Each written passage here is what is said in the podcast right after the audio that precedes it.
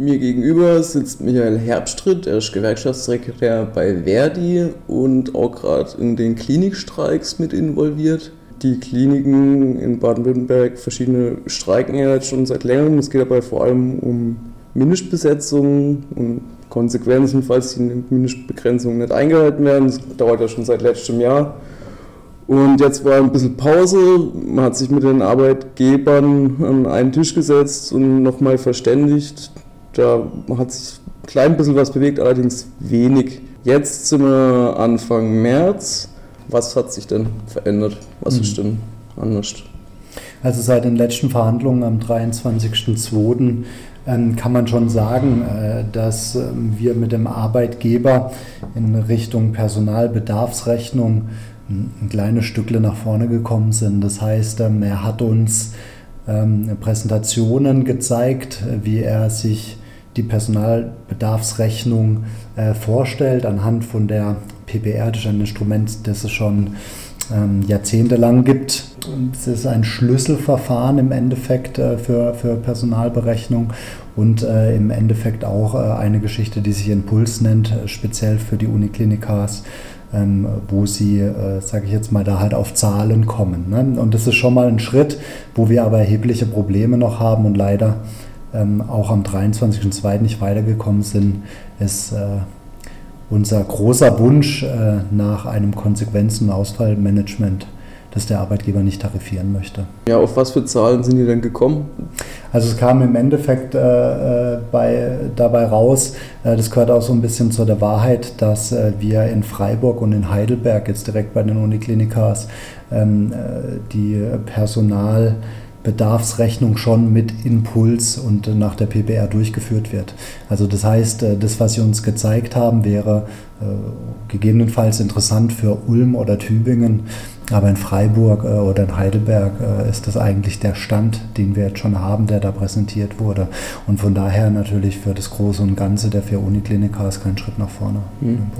Die äh, Verdi kritisiert daran an den Berechnungen ja auch, dass zum Beispiel die Personalausfallzeiten mit 18 bis 20 Prozent deutlich zu niedrig angesetzt werden. Also inwiefern kann man sich auf solche Berechnungsschlüssel verlassen, wenn halt dann die Parameter einfach teilweise nicht stimmen? Mhm. Das ist ja im Endeffekt dann auch äh, in, dieser, in dieser Art der Berechnung die einzigste Stellschraube, die wirklich zu mehr Personal führen kann.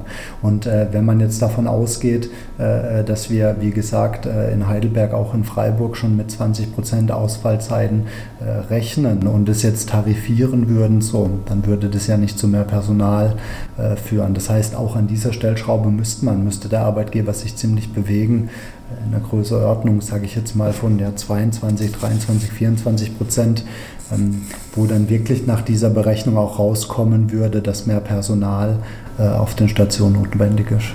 Ja, da war noch eine, ein anderer Punkt. Die Arbeitgeber haben vorgeschlagen, die, eben diese Ausfallrate auf 20 Prozent festzuschreiben. Mhm. Das kann ich mir jetzt nicht wirklich was drunter vorstellen. Wie soll man eine Ausfallrate festschreiben?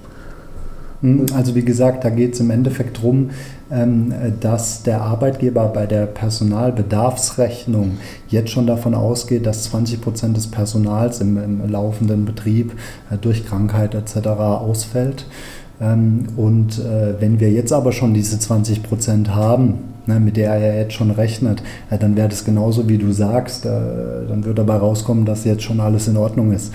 die Kolleginnen und Kollegen melden uns ja aber selber zurück. Das sind subjektive Eindrücke, aber natürlich genau da, wo die Expertinnen sitzen, nämlich auf der Station, die sagen vom, durch den Schnitt, dass ihnen eine Kraft pro Schicht eigentlich fehlt, um das zu erfüllen was sie an Aufgaben zu bewältigen haben. Noch ein Knackpunkt war ja, dass, also falls diese Ausfallzeiten dann tatsächlich erreicht werden bzw. überschritten, wird sich, würden sich die Arbeitgeber am liebsten vorbehalten, dann halt das auf freiwillige Selbstkontrolle fußen zu lassen. Habe ich das mhm. richtig verstanden? Also also der Arbeitgeber ist mittlerweile bereit, äh, das äh, örtlich äh, zu regeln. Also das heißt, es soll in diesem ja, Tarifkonstrukt, das der Arbeitgeber ja Pflegestärkungsvertrag nennen möchte, einfach eine Verpflichtung äh, der Kliniken äh, vor Ort geben, äh, die dann, sage ich jetzt mal, damit umgehen, ja, wie, wie auch immer. Ja?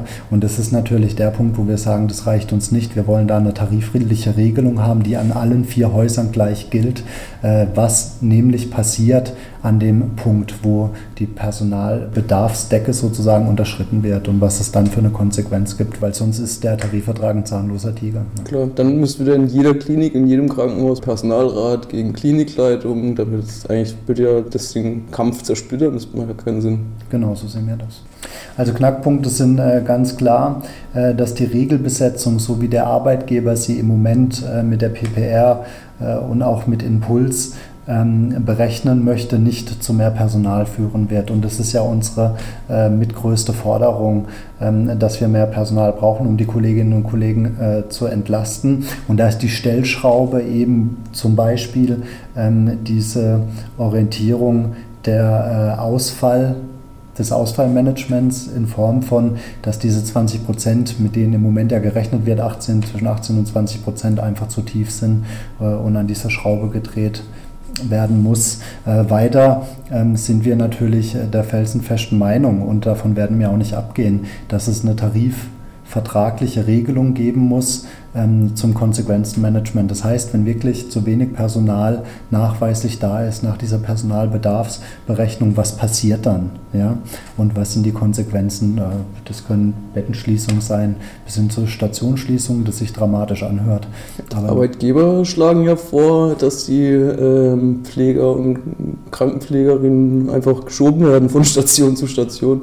Also eine Flexibilisierung das führt äh, wohl eher dazu, dass die Probleme einfach nur verschoben werden. Und die Probleme äh, meine ich damit nicht unsere Kolleginnen und Kollegen natürlich, sondern äh, ich sage jetzt mal, da wird ja dann, ne, wir sagen das ja immer so schön, wie die Feuerwehr, da wo es brennt, wir rennen dann alle hin im Endeffekt, um die Feuer zu löschen. Aber das ganze Feuer, das ja jetzt schon lange entfacht ist da in diesem Bereich, das ist schon so groß, das wird auch durch, durch das Verschieben der Orte nicht, nicht gelöscht, sondern nur durch mehr Personal.